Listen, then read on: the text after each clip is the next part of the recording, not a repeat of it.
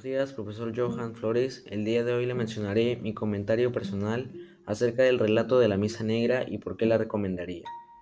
En primer lugar, tiene como gran finalidad enriquecernos de conocimientos y cultura, mediante un relato que nos da a conocer historia y riqueza oral de tiempos pasados en nuestro propio país.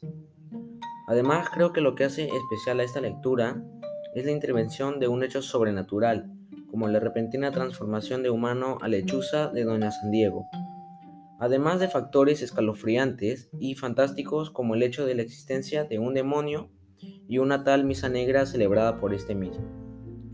Cabe destacar también lo fascinado y también anonadado que te puede dejar esta historia debido a la intriga que posee, ya que te atrapa, te deja pensando y también reflexionando.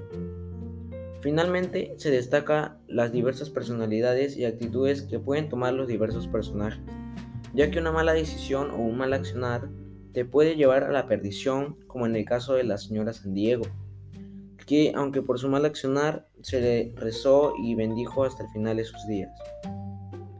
Estas son las razones por las que te recomiendo leer y apreciar esta espeluznante tradición que de seguro te atrapará en su trama con sus hechos, sus personajes y sus lugares, sobre todo la fascinante combinación de hechos espeluznantes y a veces oscura realidad que éste posee.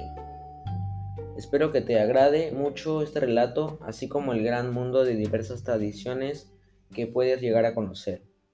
Muchas gracias por escuchar mi podcast.